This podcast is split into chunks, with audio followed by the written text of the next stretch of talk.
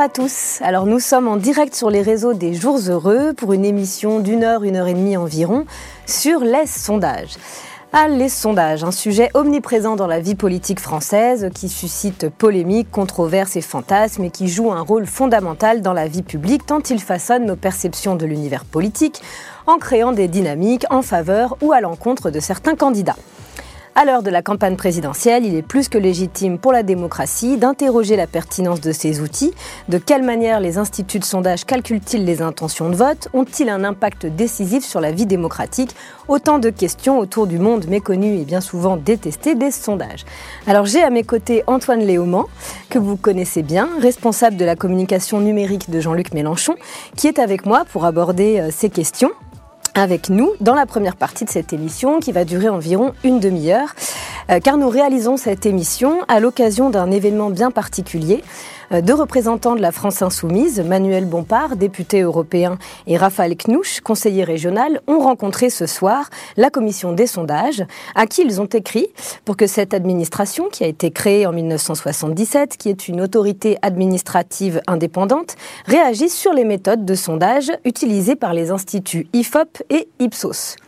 En effet, ces deux instituts se sont livrés au même tripatouillage, comme le dit si bien Manuel Bompard, c'est-à-dire qu'ils ont fait disparaître les électeurs populaires des échantillons utilisés dans le calcul des intentions de vote.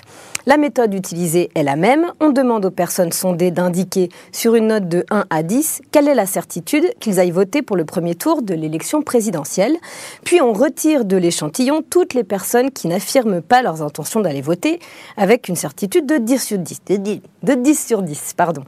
On verra au cours de l'émission quel problème, évidemment, pose une telle méthodologie, assumée par le directeur général d'Ipsos Public Affairs, Jean-François Diderot, qui a déclaré d'ailleurs à l'AFP On travaille sur des gens qui disent être certains d'aller voter parce qu'on ne voit pas l'intérêt de faire état de l'opinion de quelqu'un qui n'est pas sûr d'aller voter. Rien que ça. Manuel et Raphaël sont sortis là normalement de leur rendez-vous. On les accueillera donc en deuxième partie euh, d'émission, en plateau, le temps qu'ils arrivent, pour nous raconter leur audition. En attendant, donc, je suis avec Antoine Léaumont pour une demi-heure en direct sur la chaîne Twitch des Jours Heureux. Dur à dire, la chaîne Twitch des Jours Heureux, la chaîne Twitch Le Bon Sens, sur Facebook et sur YouTube. N'hésitez pas à poser vos questions sur les réseaux et on tentera d'y répondre le mieux qu'on peut. Alors Antoine, merci euh, d'être là. Merci à toi. Pour cette émission. Euh, en effet, les sondages d'opinion, depuis leur apparition, sont très critiqués, suscitent méfiance et défiance. Euh, accusés de construire des réalités politiques et de réduire le débat d'idées à un marché électoral, les sondages sont des artefacts de l'opinion. Ils ont prouvé d'ailleurs leur incapacité à anticiper certains événements, comme par exemple, pour remonter à loin, très loin, l'élimination de Jospin en 2002, plus récemment l'élection de Trump aux États-Unis, l'élection de François À la primaire de la droite en 2016. Et pour prendre quand même un exemple plus actuel, les dernières élections régionales en France qui ont eu lieu en juin, en juin dernier, au cours desquelles les différents instituts ont réalisé des erreurs, notamment en ce qui concerne la région PACA. Souvenez-vous, la liste du RN était annoncée gagnante dans tous les cas de figure, or elle a perdu avec un écart de 14 points au second tour. Alors Antoine, on peut se poser la question pour lancer cette émission, est-ce que les gens votent finalement euh, en fonction des sondages? Bah, clairement, ce que les sondages créent, c'est euh, une situation politique. Ils créent un décor politique et euh, ils ont un pouvoir d'injonction assez fort. Moi, je suis allé regarder un peu euh, ce qu'étaient ce qu'étaient les sondages à la même période de la dernière élection mmh. présidentielle. Et si on regarde bien ce que c'était, euh, c'était des candidats qui étaient testés, qui ne sont pas finalement les candidats qui, sont, qui, sont, qui ont participé à l'élection. Il y avait notamment des tests sur Cécile Duflot, Arnaud Montebourg, Manuel Valls, voilà, des candidats qui étaient testés, qui étaient au final qui n'ont pas été candidats. Sarkozy aussi, Juppé, bien sûr. Et puis, à l'inverse, il y a des candidats qui ont été très forts dans l'élection présidentielle et qui n'étaient pas testés, et notamment le gagnant Emmanuel Macron. Donc, ils construisent à un moment donné un paysage politique qui ne correspond pas au final au paysage politique réel et au, paysage politique final de l'élection présidentielle. Là, on est clairement dans cette période-là, puisque des candidats sont testés sans qu'on sache si finalement ils iront ou pas jusqu'au bout. Notamment, si on prend le cas de la droite, on ne sait pas. Il y a Xavier Bertrand mmh. qui est testé, Valérie Pécresse qui est testé. Des fois, c'est les deux en même temps. là, on en a d'autres aussi dans le centre gauche où il y en a plusieurs qui sont testés alors qu'il est possible que, que ces candidats n'aillent pas tous jusqu'au bout. Et puis, il y en a qui, pour le coup, sont testés avec une certaine régularité. C'est le cas notamment de Jean-Luc, mais ça, ça, fixe en fait un, un, niveau, une place dans la société de ces candidats-là. Et du coup, ça a un pouvoir d'injonction, à la fois un pouvoir d'injonction euh, sur potentiellement le vote final, même si là on est tellement loin de l'élection mm. euh, que ça, ça, a un pouvoir d'injonction qui est en réalité assez faible, mais euh, ça crée quand même des candidats qui existent et d'autres qui existent moins que d'autres. Donc il y, y, a ce premier effet, et puis le deuxième effet c'est un effet médiatique, puisque comme sont testés un certain nombre de candidats, ils ont une place plus ou moins grande à l'intérieur du paysage médiatique, et là des cas comme ça, c'est typiquement Zemmour qui est beaucoup testé, qui n'est pas encore candidat, il y a peu de doute sur le fait qu'à la fin il le soit parce qu'il donne tous les, les, signes de quelqu'un qui veut être candidat, mais à la fin, il, ça lui construit un espace euh, médiatique du fait même euh, qu'il est testé dans les sondages. Donc on voit que euh, ces sondages, ils ont d'abord un premier, un premier impact qui est celui de créer un paysage politique qui n'est pas forcément celui que sera le, paysage politique final au moment de l'élection présidentielle. Oui, parce que finalement, là, ce que tu interroges, c'est la complicité médiatique, enfin, la, la complicité des journalistes qui créent un récit bah, c'est un peu l'avantage des sondages pour les journalistes, c'est que ça permet de mm. faire euh, des articles sans vraiment avoir besoin de faire un travail. En réalité, ils récupèrent des données qui sont issues des, instituts de sondage. Ces données, d'ailleurs, il va falloir, on va en parler, mais euh, c'est des données qui se questionnent. Et là, euh, sur le cas de Ipsos et de l'IFOP, il y, a plein de problèmes qui sont posés. Mais les journalistes, ce que ça leur permet de faire, en gros, c'est un article par semaine sur, je sais pas quoi, machin qui monte, bidule mm. qui descend, etc. Et ça présente l'élection présidentielle comme une, un peu une course de petits chevaux. C'est à qui va gagner la course et au final, les sondages aussi, ce qu'ils font, c'est qu'ils ont une tendance à dépolitiser, enfin pas à dépolitiser, mais je veux dire à, limiter l'impact des programmes euh, sur, euh, sur la lecture médiatique de, de l'élection présidentielle. Or, quand on, quand on pense la, présidentielle comme une course de chevaux, comme ils le font, mm. bah, du coup, on oublie de parler de euh, pourquoi tel candidat. Bah oui, mm. qu'est-ce que propose tel candidat. Par ailleurs, ce n'est pas une question qui est posée dans, les sondages. On dit pas. Et on a bien vu d'ailleurs que quand on pose la question sur le programme, les résultats sont assez encourageants pour la France Insoumise, puisqu'on avait fait un sondage avec Harris Interactive qui est sorti aux amphis et qui montrait que 57 à 89% des Français soutenaient les 42 propositions qu'on a testées. Donc ça montre que le programme de Jean-Luc Mélenchon majoritaire, euh, mais la réalité politique que donnent les sondages est différente. Et elle est différente aussi en raison des, méthodes qu'ils utilisent.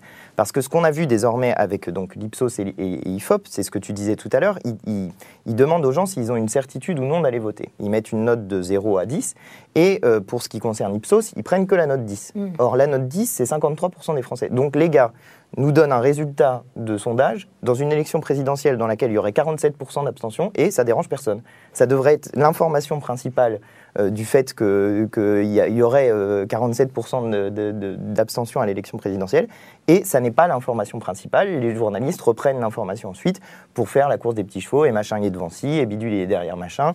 Et donc on oublie euh, le sens profond de l'élection présidentielle et on oublie aussi le fait que sociologiquement, les gens se décident pour voter à l'élection présidentielle dans les derniers moments de la campagne présidentielle.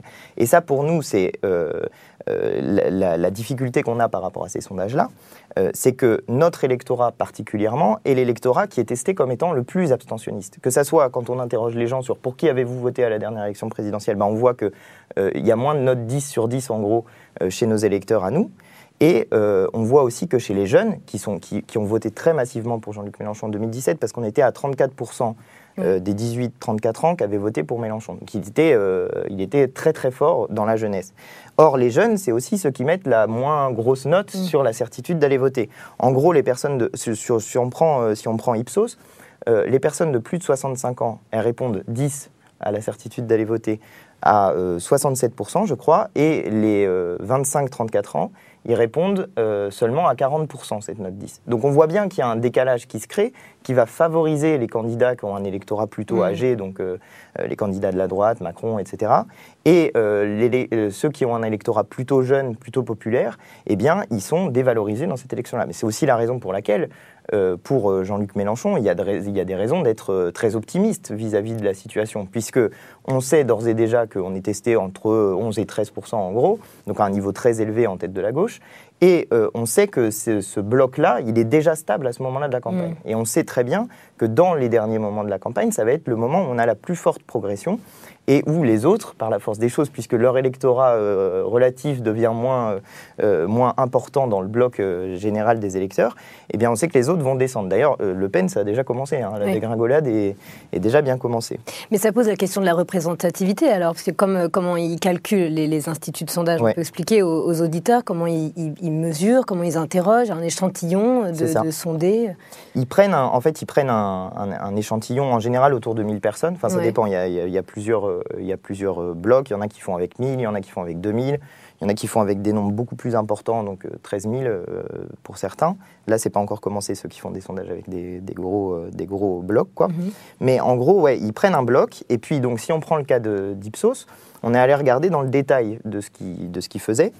Et en réalité, c'était, je crois, le nombre exact, c'était, je crois, 967 personnes. Ensuite, ils enlèvent donc tous ceux qui n'ont pas la mm. note 10, donc on se retrouve à plus que 490 personnes.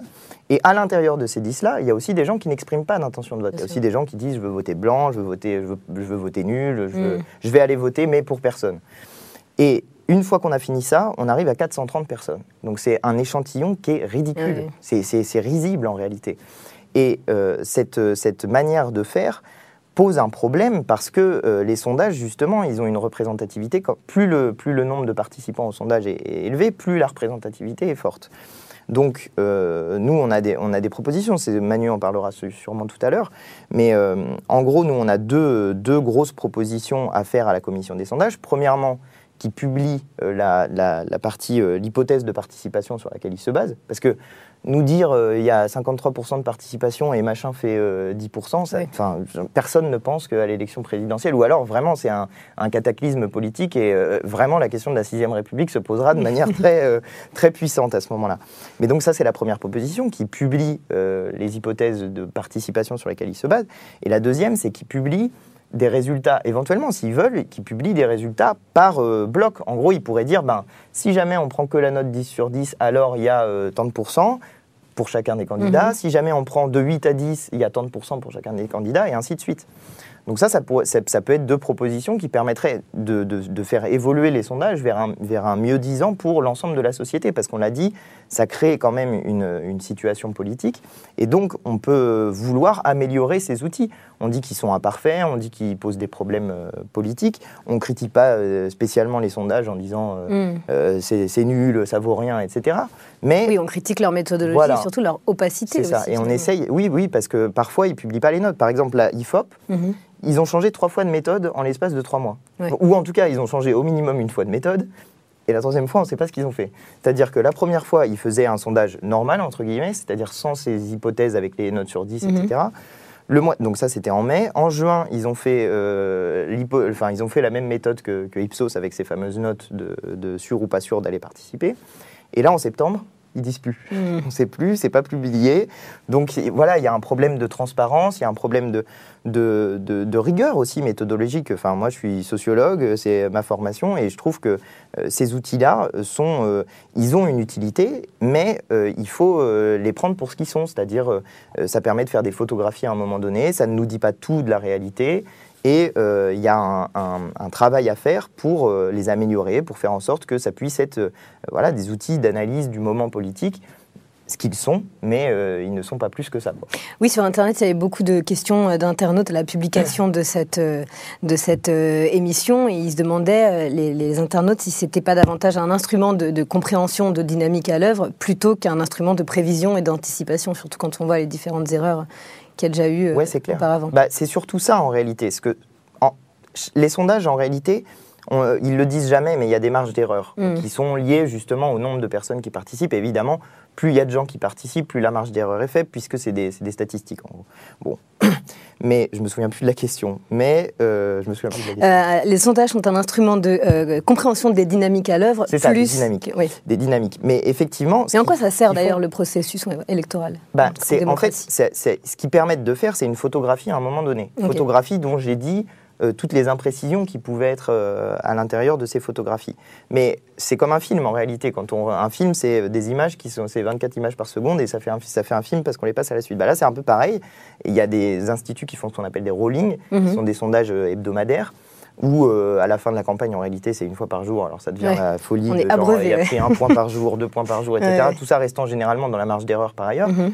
Mais c'est justement ça aussi qui joue, c'est qu'il y a donc cette marge d'erreur qui fait que euh, il peut y avoir des variations de 1 ou 2 points à l'intérieur de la marge d'erreur Mhm. qui sont peu significatives si elles n'arrivent qu'une fois. En revanche, si elles arrivent plusieurs fois, euh, si on voit qu'il y a plusieurs fois plus un point, plus deux points, etc., Mhm. là, ça commence à montrer une tendance, ça commence à montrer une, une dynamique dans un sens ou dans l'autre. Et c'est pour ça que je disais tout à l'heure, un des, un des enseignements, là, il y a un sondage qui est sorti ce soir, euh, je me souviens plus de l'institut, je crois que c'est Harris. Euh, et un des enseignements principaux de ce sondage, à mon sens, Mhm. c'est que euh, Marine Le Pen a perdu 6 points depuis le mois de juin. Donc elle est clairement dans une dynamique baissière, mais qui l'emmène qui l'emmène assez bas a priori. Quoi. Mm. Et à l'inverse, on a, euh, on a, euh, enfin non pas à l'inverse du tout, je- je- pas du tout à l'inverse, mais il y a Anne Hidalgo qui elle fait une entrée, en, a commencé son entrée en campagne et qui euh, euh, cette entrée en campagne. Normalement, une entrée en campagne, ça provoque un, un petit bond, Mm. mais un bond qui est, qui est- qui est lisible. Et, et là, pour le coup, le sondage permet de faire la fameuse photo du moment T où euh, est, est entrée en campagne euh, cette nouvelle candidate. Et ce qu'on voit aujourd'hui, c'est que ça, en fait, ça la plombe. Son entrée en Ouais. campagne, ça a l'air de la plomber, elle perd des points, euh, euh, elle descend. Donc, euh, a priori, ça donne plutôt une photo d'un- d'une entrée en campagne, euh, d'une entrée en campagne ratée. Alors j'ai vu que. Bastien était rentré en plateau. Non, pas maintenant. Allez, rentre Bastien, viens. Tu, euh, tu peux Viens rentrer. Bastien. Bastien Parizeau qui vient euh, nous offrir euh, une chronique qu'il a écrite, qui est la petite friandise de cette, euh, Salut tout le monde. de Non, cette, euh, de cette émission. Alors je ne sais pas si on fait la chronique maintenant. Mais c'est comme euh, tu veux, c'est- ou tu, après. tu es, tu es. Bien, vas-y. Je te laisse la parole, Bastien. Ah, Il entre en scène tout de suite. Denis Brogniart. Denis Brogniart lui-même, himself. Alors, le nom de la chronique, ça s'appelle Dites-nous quoi penser. Voilà, j'ai essayé de faire un truc un peu original, mais ça me fait déjà très plaisir d'être sur le plateau avec vous, euh, parce que les derniers jours ont été absolument atroces. Il faut que je vous explique ça. Et c'est clairement ici et maintenant le bout du tunnel et la fin de, de ces jours compliqués. En fait, tout a commencé jeudi dernier, je vous explique. Au début, j'allais bien, je passais une bonne journée. Tout allait vraiment très bien. J'observais tranquillement les jeunes insoumis, tu as dû observer aussi, qui explosaient Twitter avec le hashtag Zapon Macron. Euh, je prenais mon café en rédigeant une note sur l'apprentissage de l'international dès la maternelle à partir de 2022, bien installé entre mon buste de Chavez, celui de Lénine, tout en feuilletant un bouquin sur les discours de Jaurès. Enfin bref, une journée assez classique pour un militant insoumis, conscientisé comme je le suis. Quand d'un coup, d'un coup d'un seul, tout a basculé. Julie, ici présente, vient me voir et me dit « Salut citoyen !» Comme d'hab. On est comme ça à la française, oui. Bref, elle me dit Salut citoyen, je présente une émission sur les sondages mardi et j'ai besoin que tu fasses une chronique. Moi moi, quoi, n'importe quoi, une, une, une chronique, moi, sur les sondages. Mais enfin, mais Julie, quelle idée. Non, définitivement pas. Déjà, je n'aime pas ça, les sondages. je déteste ça, les sondages. Julie, s'il te plaît, je t'aime bien, on s'entend bien. On se fait d'ailleurs des sessions lecture de Trotsky et Bakounine, Bakounine pardon, ensemble le week-end. Ne gâche pas tout, s'il te plaît, avec cette idée de chronique moisie sur des sondages qui le sont encore plus. Julie ne l'a pas bien vécu du tout. Je lève les yeux vers elle et je ne peux qu'observer un visage triste, une mine déconfite, et je voyais lentement mais sûrement la déception et l'angoisse qui montaient en elle, comme la trahison chez une social-démocrate venant de se présenter à l'élection présidentielle, c'est-à-dire à coup sûr. Ah, Mon sens de l'amitié et de l'islamo-gauchisme a donc pris le dessus. Ok, lui ai-je répondu, ok, je vais te faire ta chronique, Julie. J'ai certes pas beaucoup de temps en ce moment, mais avec trois ou quatre vannes, un peu de gauchisme facile par là et quelques tournures de phrases bien placées, ça va aller, je vais te la faire. Voilà, c'est là que le mal a commencé. Parce qu'une question m'a hanté dans la seconde pour ne plus jamais me quitter, mais qu'est-ce que je vais bien pouvoir dire sur ces sondages? Pour mieux maîtriser le sujet, j'ai donc décidé de me lancer dans une expérience, plein de sondages, surtout tout le temps, de jeudi à mardi, puisque rien n'est mieux que l'expérience. Dès le soir, en rentrant chez moi dans mon appartement bourgeois de Paris, peint intégralement en rouge avec des étoiles, des marteaux, des faucilles dorées au-dessus, décorant avec goût et modération, une salle organisée autour de la grande statue de Marx taille réelle, j'ai lancé mon premier sondage. À ton avis, chérie, on mange quoi ce soir? Elle m'a répondu ce que tu veux. Je lui ai dit carbo. Elle, euh, n'avait pas l'air décidée. Alors j'ai appelé mes parents pour savoir leur avis. Ma mère m'a conseillé des haricots parce que c'est bon pour ce que t'as, merci maman. Et la meilleure amie de ma future femme m'a répondu Mais pourquoi tu m'envoies ce texto? Voilà, 12 réponses au total, dont la mienne, et je ne savais toujours pas quoi manger. J'avais même plus envie de carbo, donc ça s'est fini par une vieille tartine de pain rassis fromage vers 23h avec Mm. une salade sans sauce parce que j'avais même plus de vinaigre balsamique. Enfin bref, le lendemain, rebelote, sondage du matin. Être en retard, ça commence 15 minutes après l'horaire d'arrivée prévu, non? Il faut dire que dans l'entreprise, nous étions tous d'accord pour dire oui, enfin tous sauf un qui a longtemps soufflé en nous taxant de glandeur. C'est le seul mec de droite de la boîte, passons. Voilà donc un sondage clair et net, 90% de oui, et bien tout ça n'a servi à rien, parce que la chef, elle, elle dit que non. Ça commençait pas un quart d'heure après, mais ça commençait à l'heure pile, et que c'était finalement ça la seule réponse qui comptait. Dans l'après-midi, un de mes collègues lance un autre sondage. Sans même me demander, il lance le sondage suivant. Bastien est-il de droite parce qu'il met des chemises? Sondage qui s'applique aussi à Antoine Léaumont. Le félon, le trait, 12 réponses, 12 oui. Moi, de droite? Mais Enfin, excusez-moi les décompos, mais j'ai pas envie de mettre des sarouels et du miel dans mes cheveux, j'ai le droit. Bon, bref, me voilà vexé. Julie, ma collègue préférée, qui souffle. Ah. Oui, enfin, c'est quand même élégant, les chemises. Ah. Ce que tout le monde a validé, sauf évidemment ce collègue de droite, le félon, le traître, qui préfère les petites vestes Lacoste pour avoir la classe sur sa trottinette électrique le soir quand il rentre chez lui. Incroyable Ça quand même. Attendez, sérieusement. Trois sondages, trois avis majoritaires et rien à en tirer. Aucun impact sur la vie réelle, aucun impact sur ce que nous pensons, aucun impact sur nos actes. Pire encore, le fameux collègue de droite, toujours lui, s'est servi de la vie collective sur mes chemises pour m'embrouiller sur mon horaire d'arrivée à 9h07 le vendredi, faisant réagir les autres qui arguaient tous que j'étais certes encore en chemise, mais à l'heure quand même. Attendez, sans sondage, je serais arrivé à 9h07 et en chemise, j'aurais bossé, chacun aurait fait la même chose, et on aurait du coup pas perdu une heure à commenter chiffres à la pluie, à la pluie, pardon, le terrible impact de ces petits riens sur le grand tout du n'importe quoi dans lequel nous étions vendredi matin. Moralité. Ces sondages n'ont servi à rien. Pareil tout le week-end. Ikea ou Carrefour pour un dimanche après-midi raté Pour un samedi bien réveillé, café ou maté Je ne vous les fais pas tous, mais tous ont été totalement inutiles. J'en conclus donc que c'est toujours la même histoire. Les sondages, ça ne sert à rien. Les sondages, c'est la politique du rien. C'est le commentaire du peut-être et la considération du vide. Des gens choisis selon des considérations techniques donnent leur avis sur des décisions lointaines ou sur des situations envisagées mais pas forcément vérifiées. Le résultat donne un chiffre absurde qui ne veut rien dire, qui n'affirme rien, mais qui se retrouve brandi comme un sésame ou comme l'anneau unique, le précieux anneau unique de la manipulation médiatico-politique.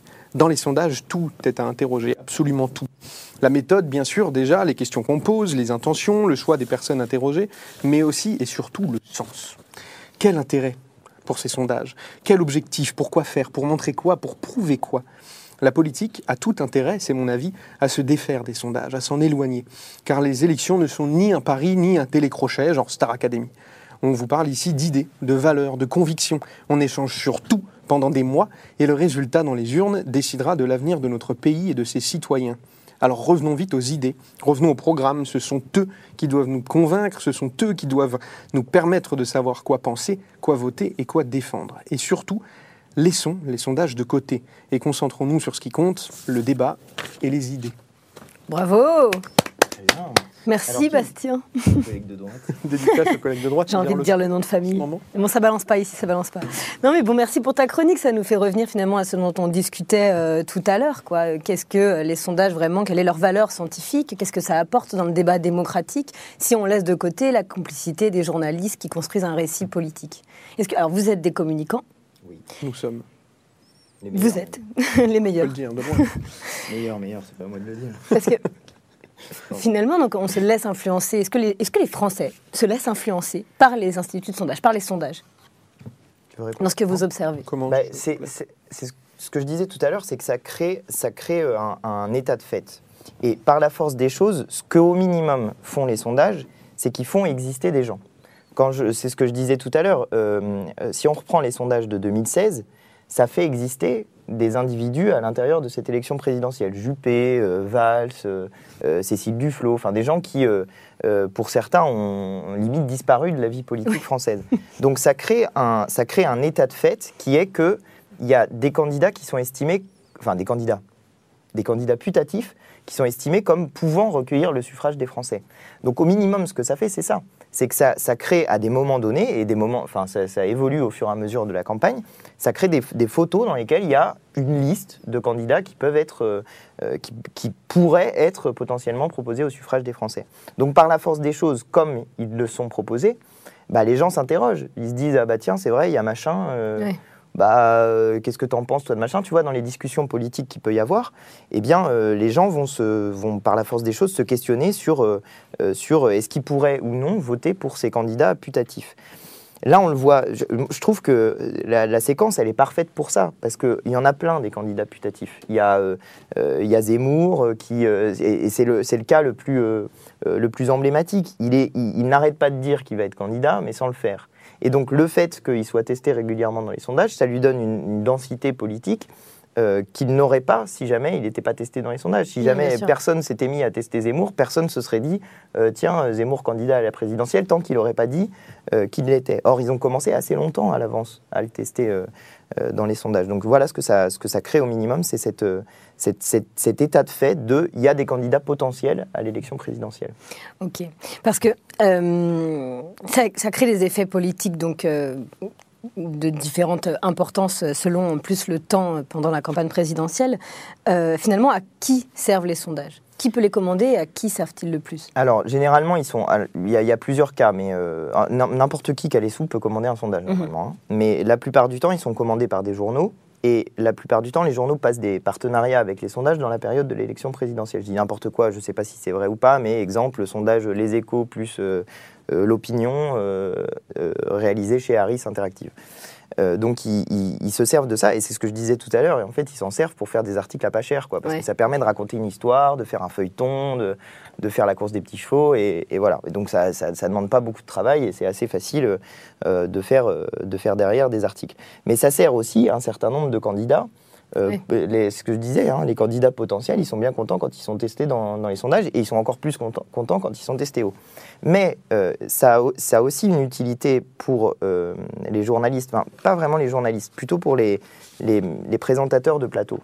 Euh, ça a un intérêt dans leur, leur, animation de débat. Moi, assez souvent, je, je, vais sur des plateaux mm -hmm. et un des trucs qu'ils disent systématiquement, c'est euh, la gauche est divisée, donc euh, c'est pas possible d'accéder au second tour. Euh, regardez, machin, il est à temps, vous êtes à temps, est-ce que vous pensez vraiment gagner, etc. Et ils reviennent systématiquement sur cette course de petits chevaux, etc. Et moi, j'ai toujours la même réponse qui est de venir au fond des propositions puisque c'est ce dont ils ne veulent pas parler. En ouais. fait, c'est ce que ça permet, c'est ce que ça permet d'éviter les débats de fond et de rester à des trucs très superficiels, la personne, euh, est-ce, qu'il, est-ce que Macron a changé sa coupe de cheveux, euh, voilà, des, des, questions qui ne sont pas très intéressantes pour la vie des citoyens.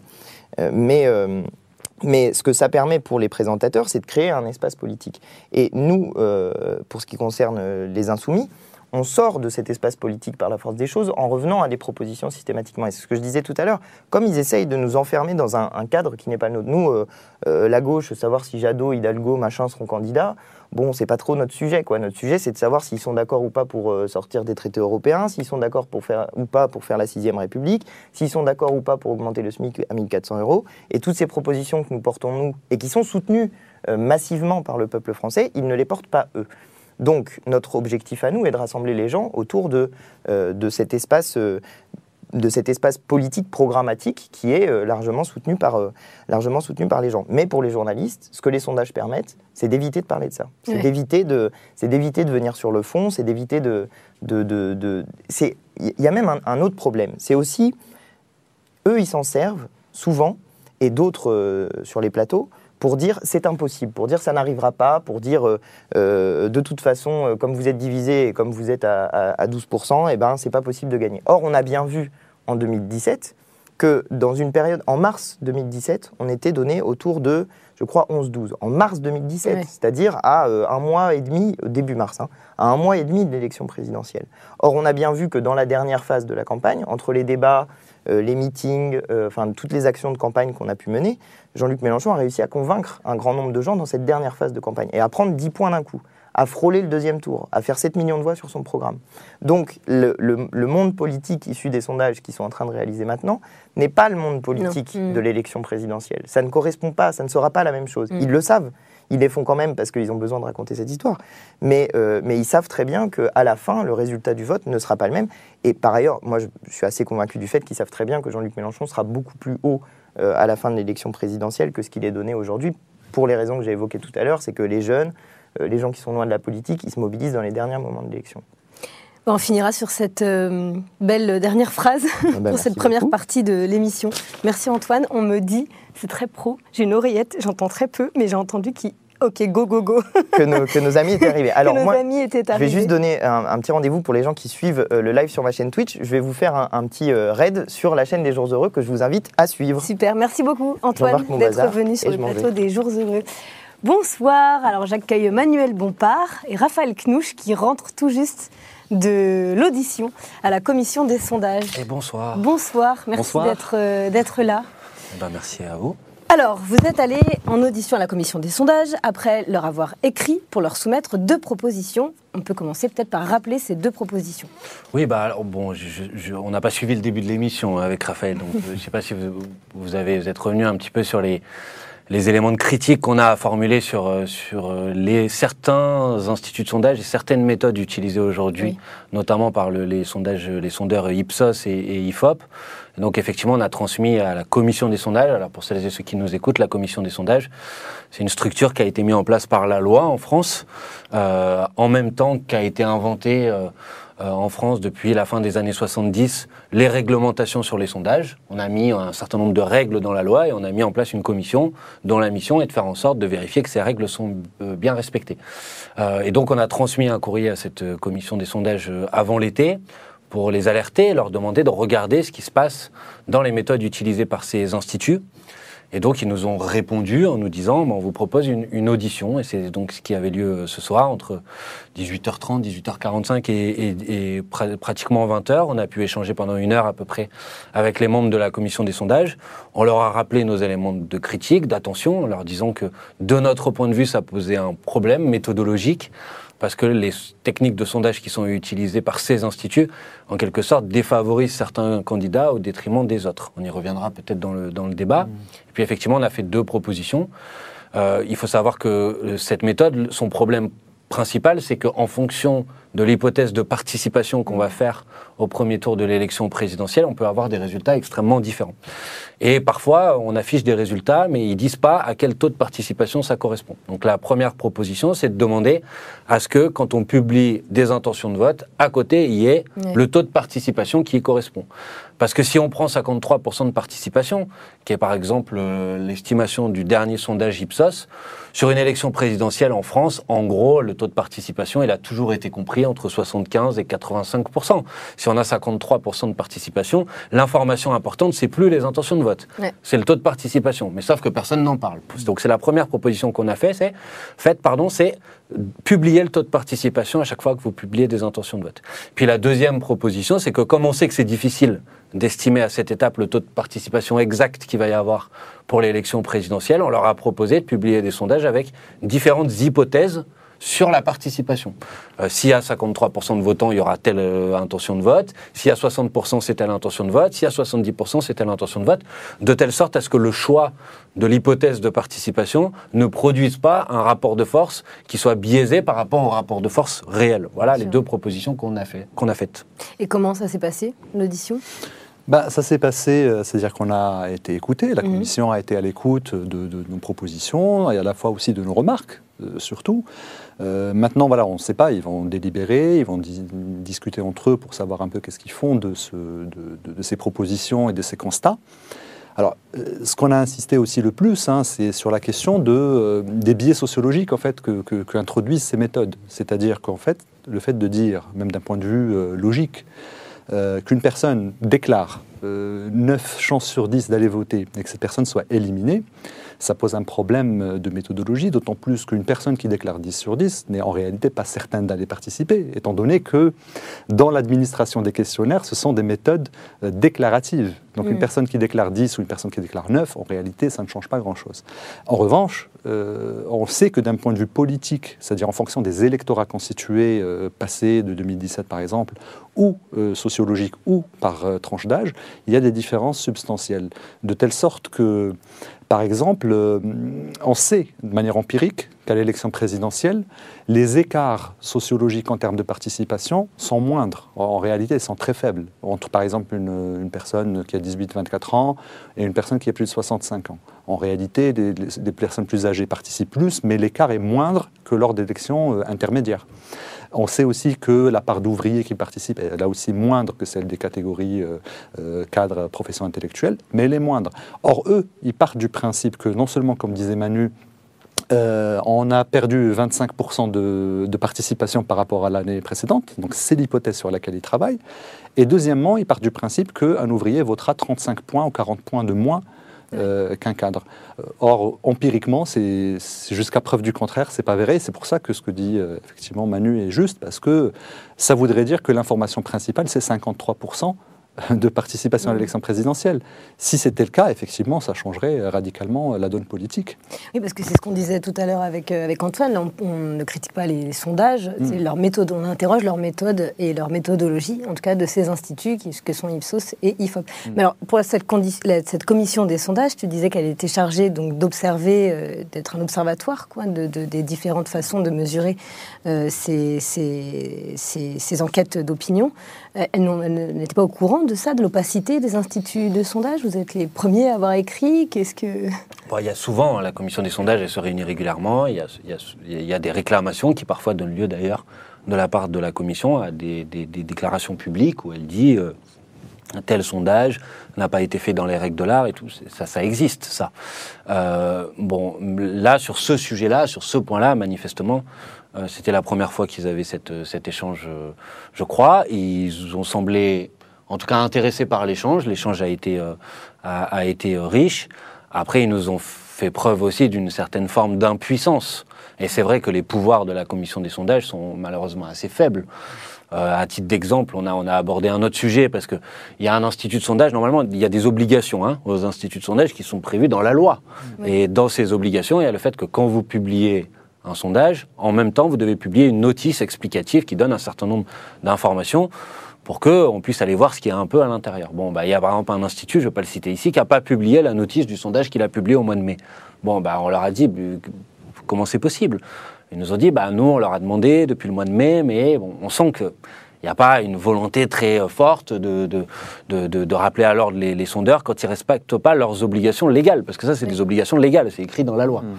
Bon, sur le sujet de la méthode, là, en l'occurrence, on sentait plutôt qu'ils euh, découvraient un peu la méthodologie, euh, qui ils nous ont donné une argumentation qui est assez curieuse souvent l'argument des instituts de sondage, c'est de dire non mais attendez, attendez, un sondage, c'est pas une prévision du résultat de l'élection du mois d'avril, c'est, je reprends leur expression, une photographie à l'instant T. Ouais. Alors ils nous ont dit, bah, si c'est une photographie à l'instant T, donc euh, aujourd'hui il y a 53% des, des, gens qui disent qu'ils vont aller voter, donc la photographie à l'instant T, c'est 53% et avec ses intentions de vote. Puis deux minutes après, ils nous disent, euh, on leur dit bah, d'accord, très bien, c'est une photographie à l'instant T. Mais si c'est une photographie à l'instant T, publiez le taux de participation de 53%. Et ils nous disent bah non, parce que le taux de participation de 53%, c'est aujourd'hui, mais on sait très bien que dans la campagne, ça va évoluer, donc le taux de participation réel sera plus important. Alors dit bah, c'est vous qui venez de dire que c'était une photographie à l'instant T. Donc vous pouvez pas nous dire c'est une photographie à l'instant T pour les intentions de vote, mais pas pour les taux de participation. Donc pour le taux de participation, on, estime que dans la campagne, ça va progresser, etc. Mais par contre, pour les intentions de vote, on prend celle d'aujourd'hui. Franchement, il y a une contradiction qui est, qui, est, qui est, très forte. De la même manière, sur nos propositions, ils nous disent, nous, de toute façon, la Commission, on trouve que les sondages ont trop d'importance. Et après, quand on leur fait nos propositions, ils disent Mais le problème de vos propositions, c'est que vous allez demander qu'on publie beaucoup plus d'informations, donc ça va nuire à la lisibilité de la présentation. Euh, C'est-à-dire que les médias pourront pas dire, comme le disait le Parisien euh, après le sondage Ipsos, le sondage qui change la donne. Euh, ben, pareil, on leur a dit, vous êtes un peu contradictoire. Soit vous considérez qu'il euh, y a trop d'importance pour les sondages, euh, soit vous considérez qu'il faut que l'information soit lisible et immédiate. Mais si vous considérez qu'il y a trop d'importance sur les sondages, il faut la nuancer. Et pour la nuancer, l'information sur les sondages, il faut donner des éléments de contexte, où vont publier davantage d'informations. Moi, j'ai trouvé que dans leur réponse, il y avait une certaine forme de, contradiction. J'espère qu'on les aura convaincus, on va voir, euh, parce qu'ils ont quand même un pouvoir pour dire aux instituts, bon, il y a des choses qu'on ne peut pas accepter. Et de la même façon, justement, sur la notion de, contradiction, il est manifeste qu'il y a une contradiction aujourd'hui. C'est-à-dire quand vous avez une, un institut de sondage qui publie euh, un jour des résultats avec euh, Mélenchon à tel score, euh, Jadot à tel niveau, Hidalgo à tel niveau. Et que vous avez un autre sondage qui utilise une méthodologie différente, qui dit des choses complètement différentes et un rapport de force complètement différent. Ça donne en fait un effet contradictoire. Aujourd'hui, j'en parle parce qu'aujourd'hui, il y en a eu même trois qui sont sortis, avec des résultats totalement différents et des rapports de force complètement différents. en réalité, c'est ça le problème. C'est-à-dire qu'il y a certains sondeurs, que je ne citerai pas, qui partent en fait sur une hypothèse que globalement, eh ben, les personnes qui ne sont pas sûrs de voter, et ils assument ça en plus, hein, parce qu'ils le disent publiquement. Les personnes qui, euh, qui, ne sont pas sûres, qui ne sont pas en capacité de dire aujourd'hui 10 sur 10, eh ben, c'est des gens qui ne voteront pas, ne hein, les comptent pas, parce qu'ils ne comptent pas. Voilà, c'est tout.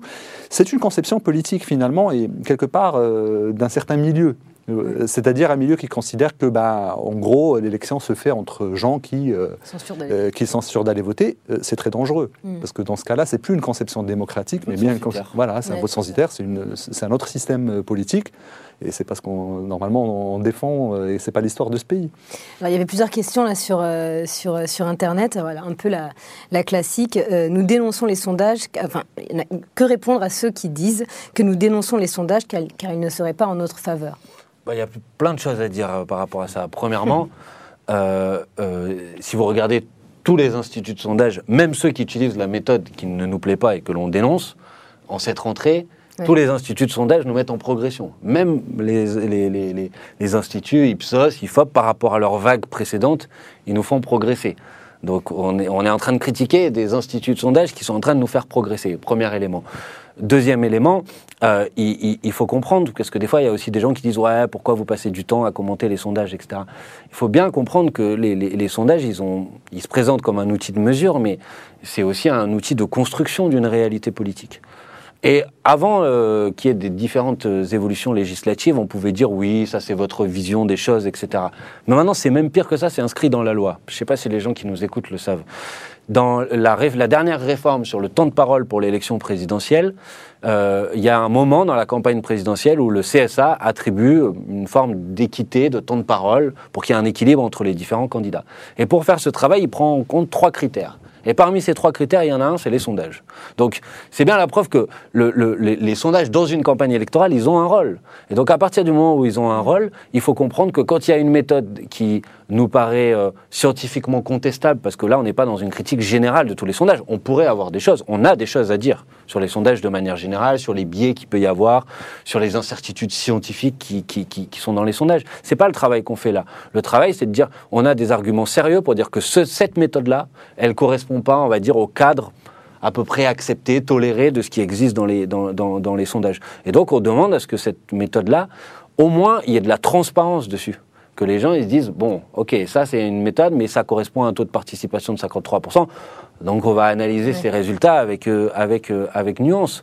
Voilà. Et, et, et, il faut comprendre qu'à partir du moment où un, un sondage crée une réalité politique, c'est une bataille politique de dénoncer des sondages qui sont des sondages qui sont construits d'une certaine manière, qui véhiculent, ce que disait Raphaël à l'instant, une conception du vote. C'est le vote censitaire, c'est l'idée que les classes populaires ne sont pas assez intéressées par une élection pour s'y intéresser. Il y a un contenu politique dans cette, dans cette critique.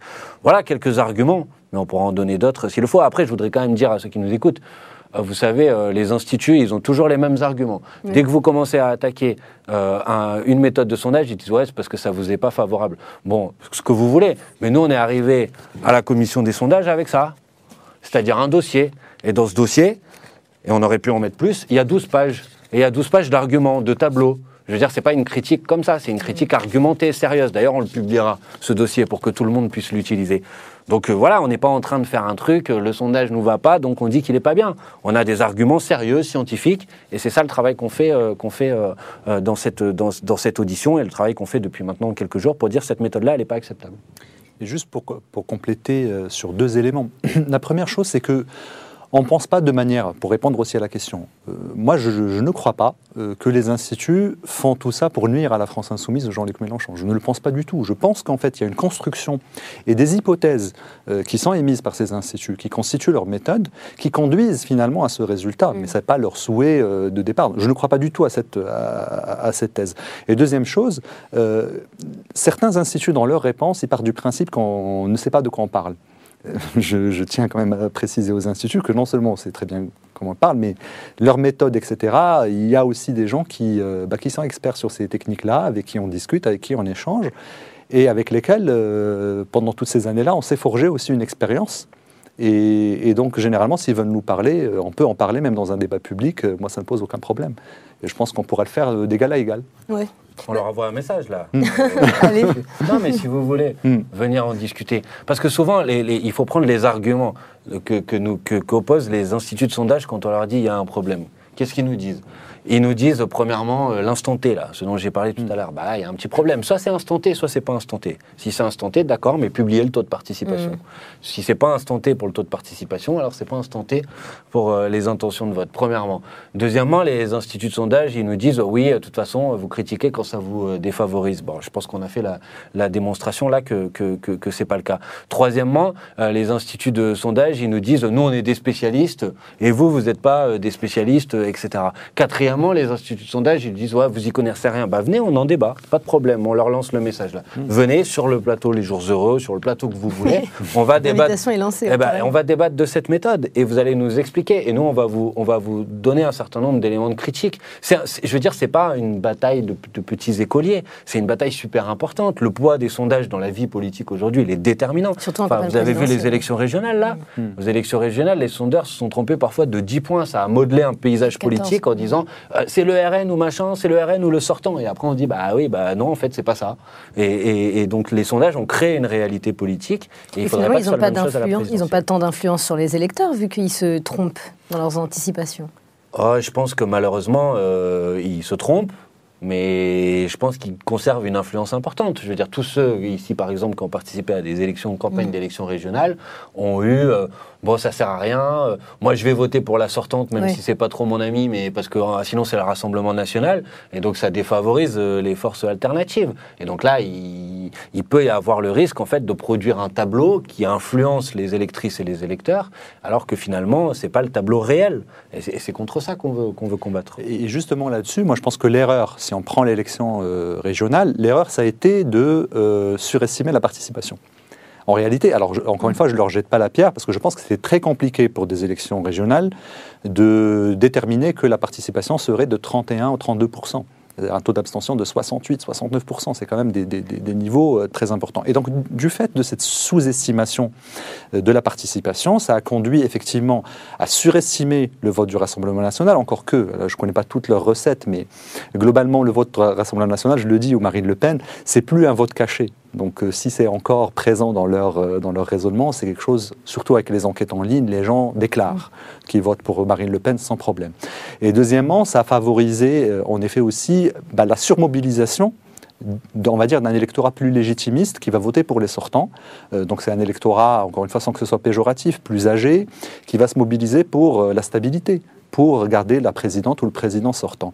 Alors en plus, donc ça c'est des phénomènes différentiels, mais il y a aussi des phénomènes d'injonction. C'est-à-dire que quand on vous annonce le match dans la région PACA, je prends exprès cette région-là, c'est le Rassemblement national qui va prendre. Vous avez euh, 12 sondages qui donnent le Rassemblement national gagnant. On vous claironne à longueur d'antenne que le Rassemblement national va gagner va gagner la région. Euh, forcément, il y a des phénomènes de mobilisation qui marginalisent toute une série de listes qui proposent euh, autre chose. Et de fait, eh ben, il y a une prime au sortant et le Rassemblement national n'est pas à ce niveau-là du fait de cette, dé- cette mobilisation différentielle qui est moindre que si la participation avait 10 points de plus. Donc est-ce qu'on pourrait dire que là, les sondages, tels qu'ils sont effectués maintenant avec les méthodologies de certains instituts, sont antidémocratiques? Bah, en tout cas, il, il- il pèse sur le déroulement d'une élection. Et donc, euh, en produisant une image et des rapports de force qui sont biaisés, contrairement à la réalité, eh ben, ils peuvent euh, favoriser des, des- des candidats qui vont dire Ah, j'ai j'ai le vent en poupe. Donc, euh, les gens, eh ben, ils regardent Ah, bah, lui, il a le vent en poupe, ça doit être intéressant. Et au contraire, il peut démobiliser des électeurs qui disent Ah, bah, lui, il n'y arrivera jamais parce qu'il est trop bas, etc. etc. Et c'est c'est évident que ça a un impact. Enfin, je veux dire, n'importe qui Oui. qui fait une campagne électorale, il a entendu quelqu'un qui dit euh, Bon, vous n'y arriverez pas. De toute façon, les sondages, ils vous mettent à X%. euh, ou quand vous savez très bien, quand vous commencez à monter, il y y y a du monde qui commence à regarder, commence à s'intéresser à votre campagne. Donc, il faut comprendre, parce que des fois, des gens disent Ouais, pourquoi vous passez du temps là-dessus? Mais il faut comprendre que ça, participe de la bataille idéologique, de la bataille politique, euh, de, de, de, de démystifier, de, décrypter parfois euh, ces, ces, ces, ces outils-là. Et ces outils-là, ils ont une importance, qui sont, et ils sont trop faiblement encadrés. D'ailleurs, il faut dire Là, on est allé auprès de la commission des sondages, on a demandé des choses, etc. Mais ça ne peut pas suffire. Et, et dans, un pro- dans un projet politique comme le nôtre, qui met la sixième République, la constituante, au cœur du projet politique, la question de l'encadrement des sondages, c'est une question qui, qui est une question déterminante. Donc, euh, par exemple, c'était le cas en France, les gens ne le savent pas, mais c'était le cas en France avant l'élection présidentielle de 2002. On n'avait pas le droit de publier des sondages sur l'élection présidentielle dans la dernière semaine de la campagne. Peut-être que tout le monde a oublié, mais c'était le cas. Il y a des pays où on n'a pas le droit, euh, pendant un mois, deux mois avant l'élection, de publier des sondages parce qu'on considère qu'ils ont un impact trop fort. Il y a eu, euh, dans les années 2000, un, un- un grand débat au Sénat, notamment, euh, sur une proposition de loi visant à encadrer les sondages. Cette proposition de loi, elle a été adoptée à l'unanimité Mm. par le Sénat, mais elle n'a jamais été transmise euh, à l'Assemblée nationale. Et qu'est-ce qu'il y avait dans cette proposition de loi?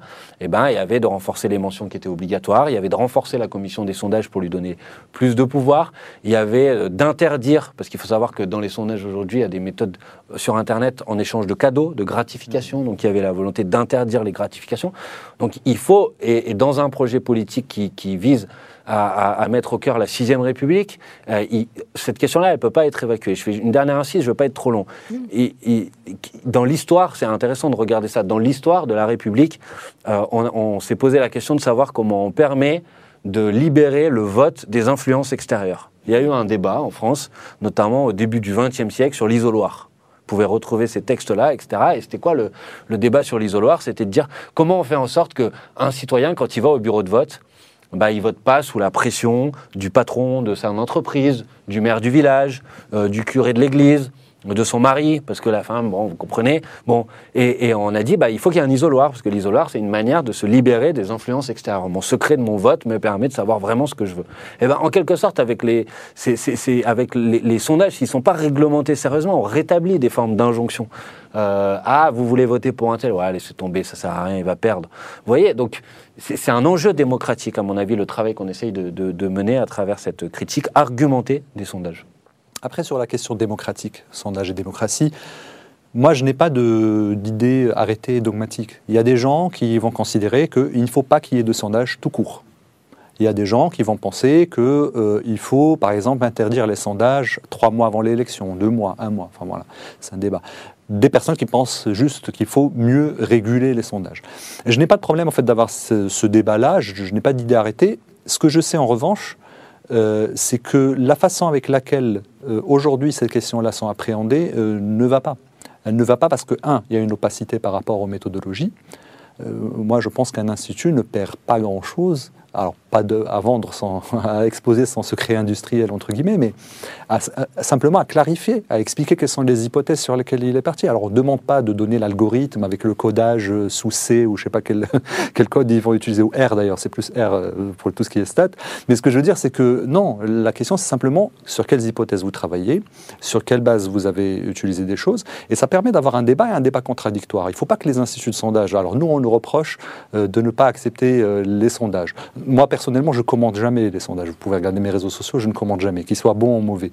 Mais ce que je veux dire, c'est que on peut pas à la fois nous reprocher de faire cette critique-là, ou en gros de ne de, de- pas être content des résultats, et en même temps ne pas accepter que les, instituts n'acceptent pas qu'on émette la moindre critique. Je pense que les sondages sont des institutions, aujourd'hui, qu'on le veuille ou pas, médiatiques, hein, de la même façon qu'il y a des médias, les instituts de sondage participent à cette vie médiatique, et que de ce fait, elles doivent aussi avoir une critique, elles doivent répondre à un certain nombre de critiques, et pas simplement se contenter dans une posture que je qualifierais de, euh, oui, de corporatiste. Voilà. Mais ça pose justement la question de la responsabilité des journalistes Mmh. qui commentent sans aucune distance les sondages. C'est évident, ça pose plusieurs responsabilités.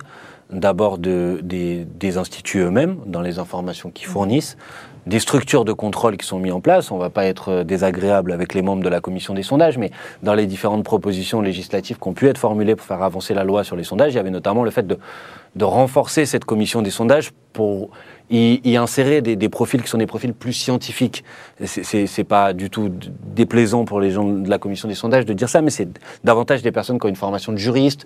Il y a quelques personnalités qualifiées qui ont été été introduite récemment dans la commission des sondages, c'était la dernière réforme sur le sujet, mais de faire en sorte qu'il y ait davantage de scientifiques, de mathématiciens, de statisticiens, de sociologues. Elle est composée de qui bah, c'est, euh, on voit la commission, la composition de la commission des sondages, vous pouvez la retrouver sur le site de la commission des sondages, mais il y a des personnes qui sont membres du Conseil d'État, et il y a des personnes qualifiées. Il y en a une personne qualifiée qui est nommée par euh, le président du Sénat, une personne qualifiée qui est nommée par le président de l'Assemblée nationale, une euh, personne qualifiée qui est nommée par le président de la République, et les autres personnes, je crois qu'il y a deux magistrats de, du Conseil d'État, deux de la Cour des comptes, mm. et puis il y en a deux autres. on pourrait retrouver la, la, composition complète sur, sur le site de la commission des sondages. Donc il y a cette responsabilité. Et après, à la responsabilité de la presse, c'est évident. C'est-à-dire que quand vous avez euh, un sondage aujourd'hui, si on prend le dernier sondage Ipsos, le, sondage, le dernier sondage Ipsos, je vous donne quand même les chiffres parce que c'est assez mm. édifiant. C'est-à-dire que vous avez un, sondage dans lequel l'échantillon total qui s'est présenté comme tel, on vous dit bah, c'est 925 personnes qui sont euh, sondées, sauf que comme on utilise la méthode de 1 à 10, en réalité on ne retient que 53% des gens, donc s'il y a des gens mathématiciens qui nous écoutent, on ne va pas les abrutir avec des chiffres, mais on avait fait le calcul en ce qui nous concerne. À la fin, vous vous retrouvez avec combien de personnes? Avec 490 personnes. Et si ensuite vous retirez dans le sondage, puisque le sondage dit qu'il y a 11 à 16% des gens qui ne savent pas, donc ils n'expriment pas d'intention de vote, vous calculez en réalité les intentions de vote sur 430 personnes. Et ce sondage-là, calculé sur 430 personnes, 430 personnes hein, euh, pour euh, 60, euh, plus de 60 millions d'habitants, 40 euh, millions d'électeurs, c'est tout petit. Bon, et, et, et vous avez un, un, un, média comme Le Parisien, je, le cible en l'occurrence, et qui fait une pleine page le lendemain de la publication du sondage pour dire le, ce sondage qui bouleverse la donne. Bon, c'est 430 personnes. Même dans des municipales, dans des villes moyennes, euh, aucun euh, institut sérieux ne peut publier un sondage sur 400 personnes. cest j'ai vu dans des municipales, c'est vrai qu'il y a des villes où c'était compliqué de trouver 700, euh, 800 personnes, mais c'est vraiment le seuil comment dire, critique à partir duquel il ne faut pas aller. 400 pour l'ensemble du pays, avec toutes les disparités qu'il y a dans le pays, c'est quand même assez ridicule. Après, dedans, on va vous dire, il y a X% d'ouvriers qui votent pour rien. Mais et si vous, ensuite, vous prenez euh, dans ces 430 personnes le mm. nombre d'ouvriers, mais vous, êtes sur 20 personnes à la fin, 30 personnes, 40 personnes de telle catégorie, 50 personnes de telle catégorie. Et on va faire des enseignements politiques généraux sur ça. Bon, franchement, c'est pas, c'est pas sérieux. Le, je veux dire, il faut pas disqualifier le principe d'un sondage. Le principe d'un sondage, c'est de déterminer un échantillon de la population qui est représentatif. Euh, euh, sauf que si vous descendez trop en échantillon, et si en plus vous retirez des personnes de l'échantillon parce qu'ils ne sont pas sûrs d'aller voter, votre échantillon, à la fin, il est plus représentatif. Mm. C'est un peu technique, mais comment ça fonctionne On a le temps Oui, carrément. C'est un peu technique, mais comment ça fonctionne un, sondage? C'est vous, vous déterminez un, échantillonnage.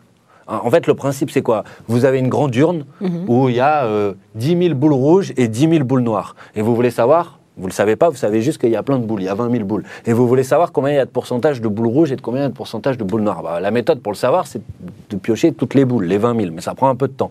Donc vous dites, on va en piocher qu'un certain nombre.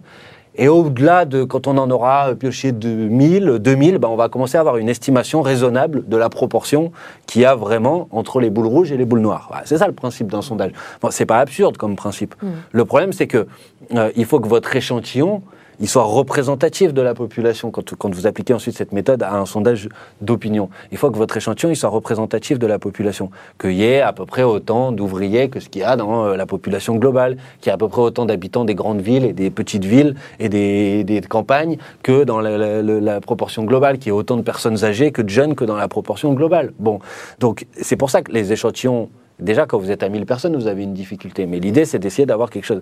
Mais quand ensuite vous retirez les personnes qui disent entre 1 à 9 sur 10 qui ne sont pas certains d'aller voter, vous construisez un nouvel échantillon. Sauf que ce nouvel échantillon, il est plus représentatif. Parce que vous allez avoir enlevé plus de jeunes que de personnes âgées. Vous allez avoir enlevé plus d'ouvriers que euh, de cadres. Vous allez avoir enlevé plus d'électeurs de Jean-Luc Mélenchon de 2017 que d'électeurs de Marine Le Pen ou de Benoît Hamon de 2017. Et donc à la fin, vous calculez des intentions de vote sur un échantillon qui est plus représentatif. Et j'ajoute quelque chose à ce que dit Manu. Non seulement vous enlevez ces gens-là, mais en fait, il y a une partie de ces gens-là qui se sont enlevés de fait dès le départ.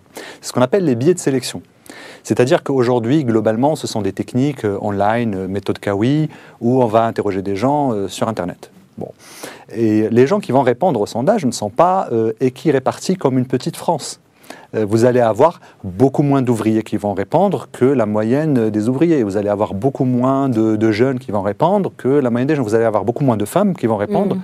Que ce que représentent la fa- les femmes dans le pays. Parce que ce sont des gens volontaires qui, qui répondent euh, au Oui, sondage. c'est des gens qui acceptent de répondre et c'est Ah. des gens qui ont la démarche de répondre. Voilà, donc Et- au niveau d'éducation, quand- Exactement. Un, un niveau d'intérêt politique, Exactement. qui ont une connexion Internet. La c'est- maîtrise des outils. euh, Bien sûr, et c'est ce qu'on appelle les billets de sélection. Donc en fait, Mm. si déjà vous démarrez avec des billets de sélection, ce qui, est, qui sont normal, parce qu'en gros, si un institut de sondage publie les résultats bruts, ça n'aurait aucun sens. Donc Oui. je comprends tout à fait l'intérêt d'un redressement, ce qu'on appelle un redressement.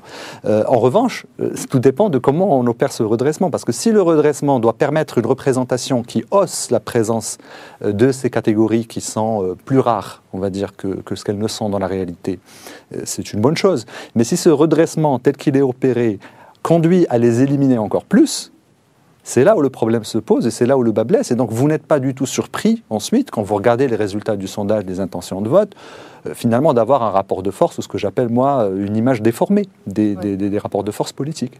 D'où la question du gommage Mm. de la représentativité, représentation des Mm. euh, classes populaires. Et encore une fois, ils ne le font pas exprès.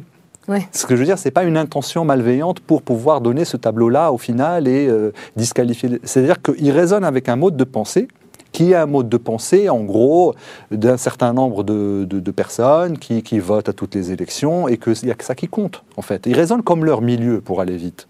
Et c'est bien ça le problème. Ouais, ouais, complètement là pour le coup. euh. ok, est-ce que vous avez un dernier mot? On a peut-être des questions des internautes, non? Je sais pas. Est-ce qu'on a? Ok, bon bah pour l'instant on n'a pas.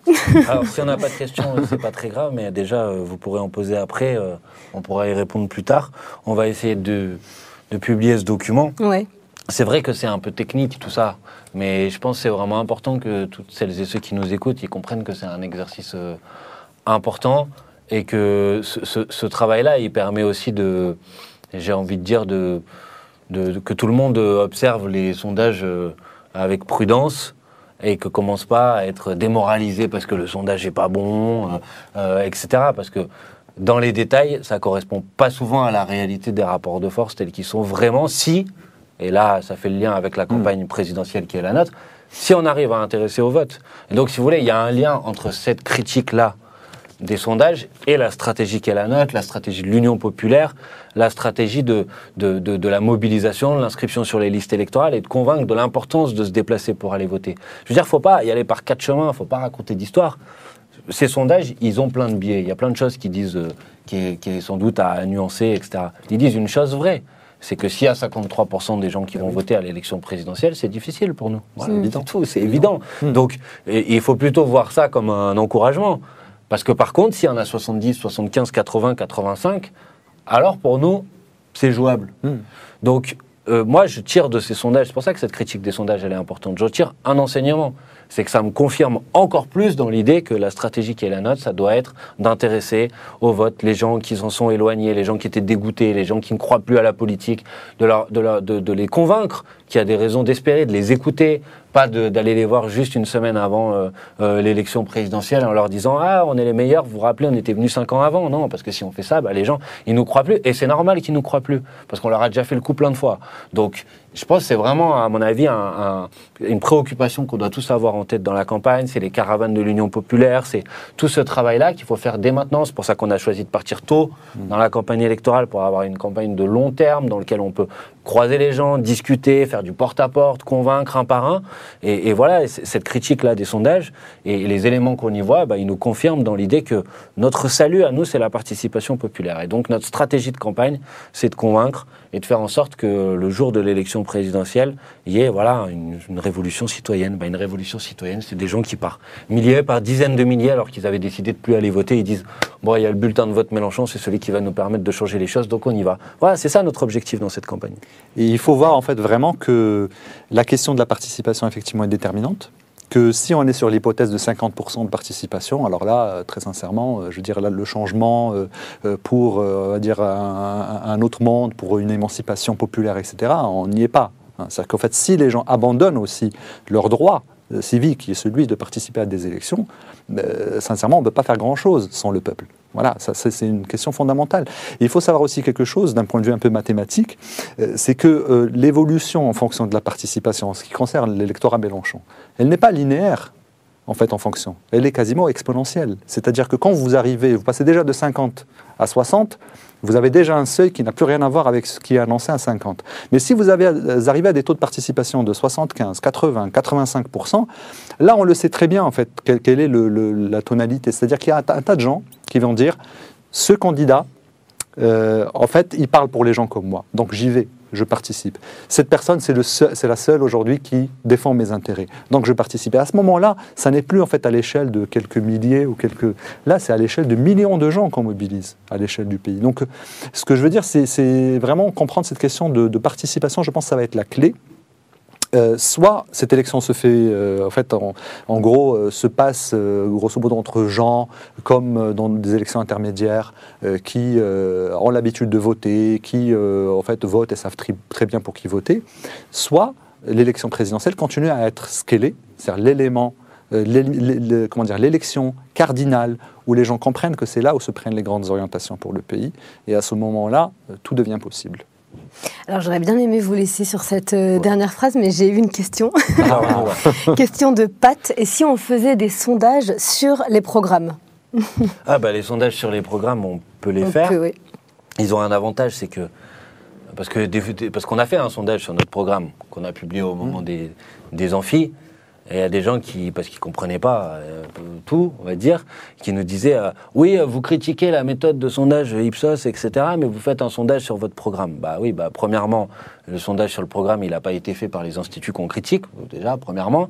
Et puis deuxièmement, ça n'a rien à voir un sondage sur des propositions programmatiques et un sondage sur des intentions de vote, parce que si les personnes qui avaient dit ça s'étaient un peu intéressées à notre critique des sondages, notre critique des sondages, euh, en l'occurrence là, elle s'appuyait sur des estimations de participation, qui est une question qui n'est pas posée quand vous faites Oui. un sondage sur des propositions politiques. Bon, premièrement. Deuxièmement, parce que c'est le plus important, qu'est-ce qu'il dit euh, le sondage qu'on a fait? Il dit que notre programme, le programme L'avenir en commun, les mesures qu'on a testées dans ce programme L'avenir en commun, ça reçoit des taux d'approbation dans la population qui sont énormes. C'est 60% pour la mesure qui est la moins soutenue et ça monte jusqu'à 90% pour les mesures qui sont les, les- les plus soutenues. Et, et- et ça, c'est important parce que ça veut dire que euh, si on arrive à orienter le débat sur les propositions, si on arrive à faire en sorte et à résister à la volonté de, de zémorisation du débat médiatique, c'est-à-dire on parle que des thématiques qui euh, nous divisent, euh, nous fracturent les uns contre les autres, etc. Si on arrive à ramener le débat sur les questions réelles, comme l'a fait Jean-Luc Mélenchon par exemple dans l'interview euh, au, au JDD de, de dimanche dernier, où il a mis sur la table des propositions sociales fortes, parce que ça c'est la vie des gens au quotidien, alors on a un espace dans lequel on peut convaincre et on peut gagner. Voilà, c'est ça qui dit ce, ce- ce sondage. Je me rappelle ce que disait le, le, le- le- le- le chef, de, le président, le, je sais pas quel est son titre, le directeur de, de, de Harris Interactive, qui est l'institut de sondage qu'on a, utilisé pour euh, ce sondage sur le programme. Il disait, mais si les gens votent en fonction du programme, vous pouvez gagner au premier tour. Donc c'est bien sûr, c'est un côté humoristique. Et, et- et après, ça nous, ça nous pose forcément la question, Bon, ben maintenant, et c'est notre travail, et la campagne électorale, c'est quoi? Ben, La campagne électorale, c'est de faire en sorte de, de réduire l'écart entre l'approbation à notre programme et nos propositions et les intentions de vote pour nous. Bah, ça, c'est notre boulot. Il faut convaincre sur le fond. Il faut euh, euh, arriver à lutter contre ceux qui vous disent que c'est pas possible, que c'est trop compliqué, que ça va coûter trop d'argent, que de toute façon, on n'y arrivera pas. Et les sondeurs, dans ce cas-là, les, so- les sondages, dans ce cas-là, jouent un rôle de Ah, vous voyez, vous n'y arriverez pas, etc. Bah, notre travail, notre campagne, c'est de combler cet écart. Voilà. Bah, donc, nous combler cet écart, et combler cet écart, ça passe par faire participer les gens. C'est simple. Si les gens votent, ils votent pour leurs intérêts. Leurs intérêts, c'est les propositions qu'il y a dans le programme L'avenir en commun. Comme ça, ça a l'air simple, non Ouais. Ah, Voilà, c'est ce qu'on va faire dans cette campagne. Parfait. Raphaël, un dernier mot avant qu'on rende l'antenne? Non, mais simplement, voilà, euh, la question en fait des sondages, je pense qu'elle doit être euh, appréhendée d'une manière plus, plus sereine, plus calme. Euh, il ne s'agit pas en fait de, soit de s'exciter quand les sondages sont très bons ou euh, de déprimer quand les sondages sont mauvais. C'est un outil de mesure imparfait, comme, comme on l'a dit. Mais je pense qu'il faut être en capacité d'émettre des critiques aussi envers les instituts. Et il faut que les instituts soient en capacité d'écouter ces critiques et d'en prendre euh, compte ou au moins d'éclairer le débat public sur les hypothèses sur lesquelles en fait on établit. D'autant plus qu'en fait les variables sociologiques avec lesquelles ils présentent euh, généralement euh, leurs résultats, sont, de mon point de vue, alors c'est un autre débat, mais elles sont un peu désuètes. C'est-à-dire que euh, quand vous prenez par exemple la catégorie euh, euh, classe populaire, vous prenez par exemple ouvrier, est-ce qu'on parle d'ouvriers euh, euh, de l'industrie? Est-ce qu'on parle d'ouvriers euh, qualifiés de l'artisanat? Est-ce qu'on, quand vous prenez par exemple retraité, un retraité agricole, un retraité ouvrier ne vote pas du tout, mais alors vraiment pas du tout de la même manière. Au sein des employés, un prof des écoles ne vote absolument pas de la même manière qu'un policier militaire qui font partie de la catégorie 5 au niveau de l'INSEE des, employés. Donc ce que je veux dire, c'est qu'en fait, le débat, il a besoin d'un peu plus de nuances. Pourquoi je dis ça?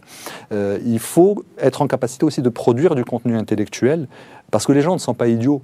Les gens sont en capacité de comprendre les choses si on leur explique bien et ne pas tomber dans la facilité marketing qui consiste à dire un tel est monté, un tel est descendu, le choc, euh, le, le, choc des titans, la bataille, l'assaut final, vous voyez, le genre de titre euh, racoleur.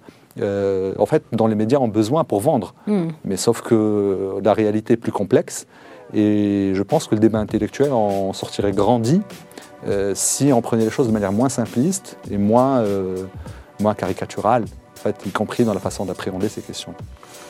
Bien, parfait. Merci beaucoup, Merci à Manuel Bompard et Raphaël Knouch, d'être venus sur le, sur le plateau des Jours Heureux pour parler de, de, de, pour notre émission spéciale sondage. On se retrouve la semaine prochaine pour un nouveau talk. Merci à vous deux d'être venus. Merci à Antoine Léaumont d'être venu sur le plateau avant. Merci à Bastien Parizeau pour sa chronique et merci à toute la régie que vous ne voyez pas mais qui est là. Merci à vous. Merci, bye bye. Bonne Au revoir. Soirée.